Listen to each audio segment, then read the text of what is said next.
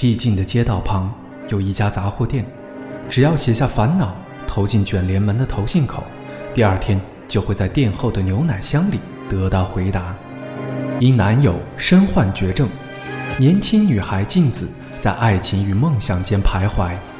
克郎为了音乐梦想离家漂泊，却在现实生活中寸步难行。少年浩介面临家庭巨变，挣扎在亲情与未来的迷茫中。他们将困惑写成信，投进杂货店，随即奇妙的事情竟不断发生。生命中的一次偶然交汇，将如何演绎出截然不同的人生？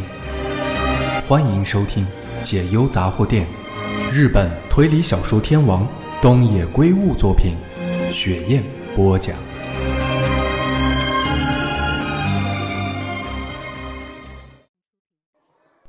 藤川，果然是你！他双眼发亮。我是晴美，武藤晴美，你还记得我吗？浩杰不记得这个名字。他打开手提包，从里面拿出一样东西。那这个呢？应该记得吧？啊！他忍不住叫了起来。那是一只木雕的小狗。浩杰的确记得，那是他在玩光源时雕刻的。他再度打量眼前的女人，觉得似曾相识。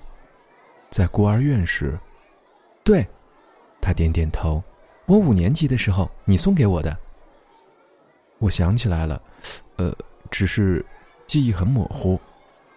啊，是这样啊，我一直记得，而且把它当成宝贝。是吗？真对不起。他露出微笑，把木雕小狗放回手提包，拿出一张名片，上面写着“汪汪事务所董事长武藤晴美”。浩介也递上了名片，青美露出更加欣喜的表情。木雕，你果然成为木雕专家了。师傅说，我现在只能独当半面。浩介抓着头。体育馆外有一张长椅，他们一起坐在长椅上。秦美说，她也是得知火灾的消息后赶来的。她主动提出向院长要提出援助，因为从小在这里受了很多照顾，我希望可以借由这个机会回报。是吗？你真了不起，你也一样啊。不，是我师傅叫我来的。浩杰低头看着他的名片。你自己开公司吗？是什么公司？一家小公司，针对年轻人企划做一些活动以及企划广告。哦，浩杰应了一声，因为他完全无法想象是怎样的公司。你这么年轻就自己开公司，真厉害。一点都不厉害。只是运气比较好。我觉得不可能只有运气，能够有勇气自己开公司就很厉害了。毕竟被人雇佣，领别人的薪水，生活比较轻松。青美偏着头说：“应该和个性有关吧。我不喜欢听人使唤。我在外面打工时也常常坐不久，所以离开孤儿院时，我不知道自己该做什么，为这件事伤透了脑筋。那时候有一个人向我提供了宝贵的意见。”所以我决定了自己未来要走的路。哦，有一个人，我跟你说，他停顿了一下后，继续说，是一家杂货店。杂货店，浩介皱起了眉头。我朋友家附近的杂货店，那家杂货店很有名，专门帮人消烦解忧。听说周刊也曾经介绍过。当初去咨商时，我并没有抱太大的希望，没想到得到了很好的建议，因为有他。才有了今天的我。浩杰说不出话，他说的绝对就是浪氏杂货店，除了那家店以外，不可能还有第二家杂货店做这种事。你不相信这种事吗？他问。不，不是。呃，原来有这种杂货店。他故作平静，是不是很有意思？我不知道现在还有没有。无论如何，既然你的公司经营顺利，那就很好啊。托你的福。不瞒你说，目前我副业赚的比较多。副业，我在做投资，股票啦、不动产之类的，还有高尔夫的会员证。哦，浩介点着头。最近常听到这类话题，不动产价格飙涨，景气持续攀升，所以木雕的生意也很不错。藤川，你对股票之类的有兴趣吗？浩介苦笑着摇头，完全没有。是吗？那就算了，怎么了？秦美犹豫了一下，才开口说：“如果你做投资买了股票和不动产，在一九九零年之前都要脱手，因为日本经济会在之后走下坡。”浩杰不解地注视着他的脸，因为他说话的语气太有自信了。对不起，秦美尴尬地笑了笑，我在胡说八道，你别放在心上。说着，他看了一眼手表，站了起来。因为久别重逢，我太高兴了，希望下次有机会再见面。嗯，浩杰也站了起来，你也多保重。和秦美道别后，浩杰回到车上，发动引擎，准备驱车离开，但立即踩了刹车。浪氏杂货店，他突然很在意那家店。浩杰并没有听从浪氏爷爷的建议，也觉得自己当初的决定是正确的。但也有人像秦美一样，至今仍然对浪矢杂货店心存感激。那家店现在不知道怎么样了。浩杰再度踩下油门，犹豫了很久，最后还是驶向和回家的路相反的方向，因为他想看看浪矢杂货店。那家店八成已经倒闭了，只要确认这件事，就了却了他的一桩心事。他十八年没有回到从小生长的城镇。他手握方向盘，不断唤醒往日的记忆。虽然他不认为有人看到他的脸就会认出他，但还是小心翼翼地避人耳目。当然，更不敢靠近以前住的地方。整个城镇和以前的感觉不一样了，也许是受到了景气的影响，附近多了很多房子，路也整修过了。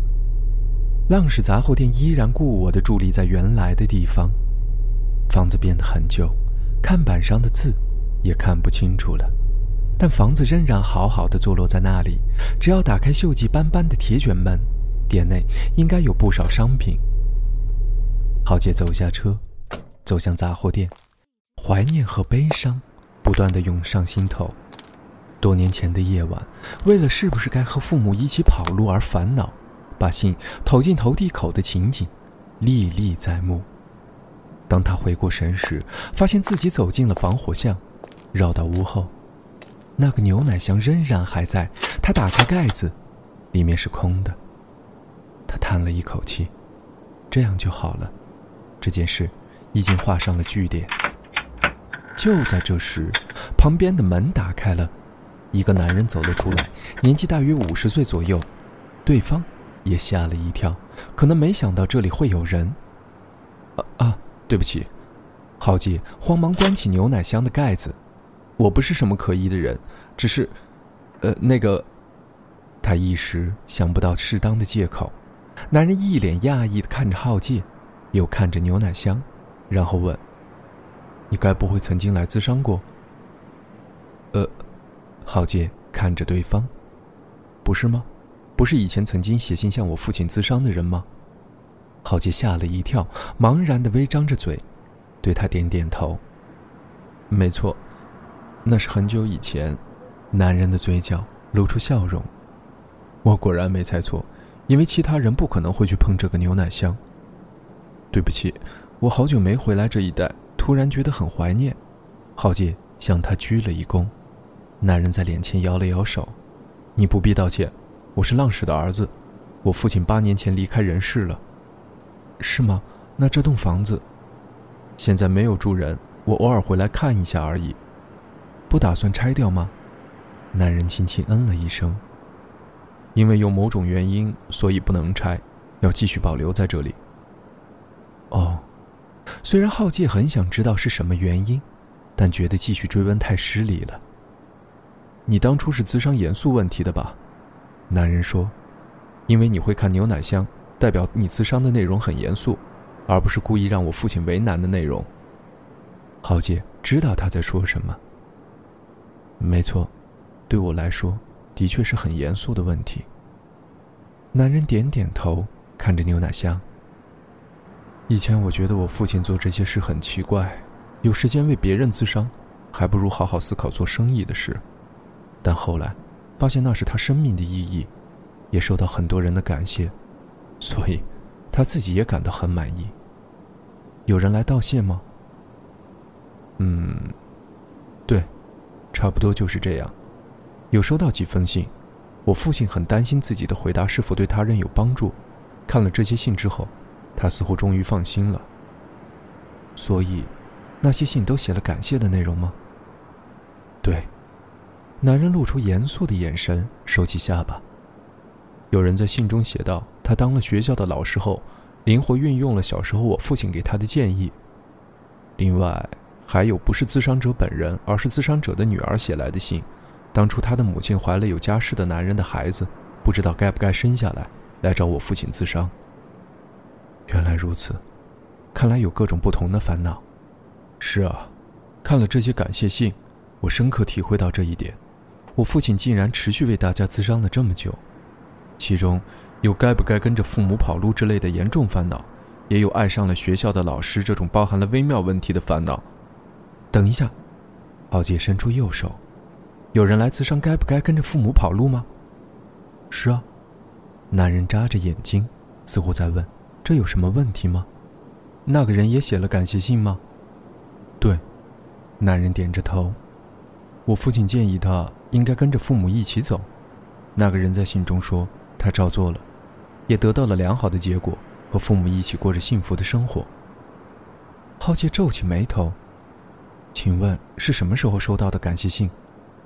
男人露出一丝迟疑后回答说：“我父亲过世前不久，但这也牵涉到了很多因素，所以感谢信并不是在那个时候写的。什么意思？其实。”男人说到一半，又闭了嘴，然后嘟囔说：“真伤脑筋啊，我话太多了。总之，你不要放在心上，没什么特别的意义。”男人的样子不太对劲，他匆匆地锁上了后门。那我先走了，你可以留在这里继续参观。呃，其实也没有什么东西可以参观的。男人怕冷地缩着身体，走进防火箱。浩杰目送他的背影离开，再度将视线移向牛奶箱。有那么一刹那，他觉得牛奶香似乎扭曲了。当他再次回过神时，发现店内正在播放《Yesterday》。浩杰喝完杯中的威士忌，对妈妈桑说：“再给我一杯。”他低头看着纸上的信纸，他绞尽脑汁完成的内容如下：“之浪是杂货店。”我曾经在四十年前写信自伤，当时我自称是保罗·列侬，不知道你还记不记得？我当初的自伤内容是，我父母打算跑路，要我跟他们一起逃，我不知道该怎么办。当时您回答说一家人各奔东西不太好，要我相信父母，跟他们一起走。我也一度决心这么做，事实上我也跟着父母一起离开了家，但是在中途时。我实在忍无可忍，我无法再相信父母，尤其是无法再相信父亲，无法把自己的人生交给他们，因为我和父母之间的心灵维系已经断了。到了某个地点后，我从他们身边逃走了。虽然我对未来一无所知，但我觉得不能继续和他们在一起。我完全不知道他们之后的情况，但以我个人的情况来说，我可以断言。当初的决定并没有错。虽然经过了一番曲折，但我得到了幸福。如今，我无论在精神方面还是金钱方面都很安定。也就是说，我没有遵从您的意见是对的。希望您不要误解，我写这封信的目的绝对不是找麻烦，因为我在网络上看到公告，是希望可以坦诚回报浪氏杂货店的建议对自己的人生有什么影响。所以，我认为也应该让您知道，也有人当初并没有听从您的建议。我认为，人生还是必须靠自己的双手去开拓。我猜想，可能是浪矢先生的家属收到这封信。如果让各位感到不舒服，我深表歉意，请你们把这封信销毁吧。保罗·列侬。吧台上放了装了醇酒的酒杯，浩杰喝了一口威士忌。他回想起一九八八年年底的事，就是杂货店老板的儿子当年告诉他的话。听说有人自伤了和他完全相同的烦恼，但那个自伤者听从了浪氏爷爷的指示，跟着父母一起跑路，最后得到了幸福。原来当年那个城镇还有另一个小孩和自己有相同的烦恼，真是太巧了。那个小孩子和他的父母到底如何把握了幸福？浩杰回想自己家庭的状况，不认为可以轻易找到解决的方法。正因为无计可施，浩杰的父母才选择了跑路这种方法。你的信写好了吗？妈妈桑问。是啊，算是完成了。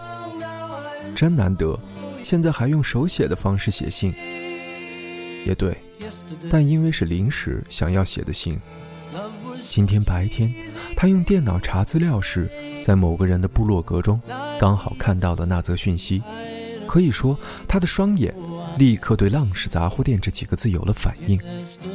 那则讯息的内容如下：只知道浪氏杂货店的各位。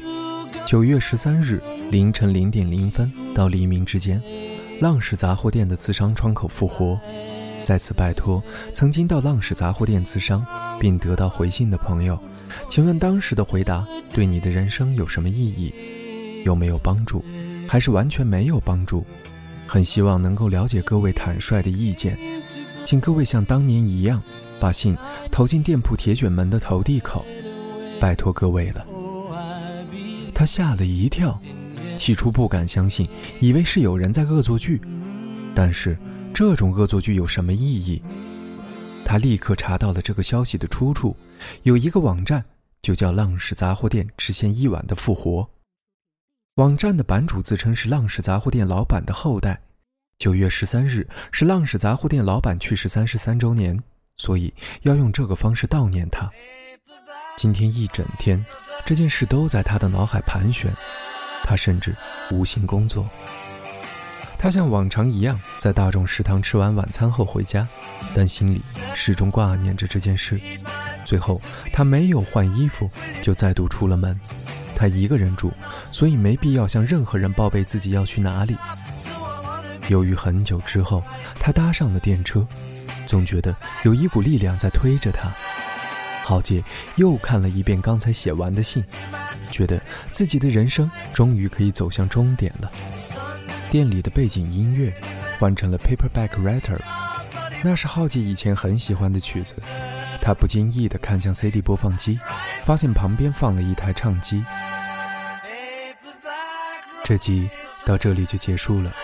欢迎大家打开微信，搜索公众号“雪燕”两个字，或用手机扫描在喜马拉雅微信公众号和 QQ 群号码的专辑封面进行微信公众号的关注。感谢大家收听，我们下期再见。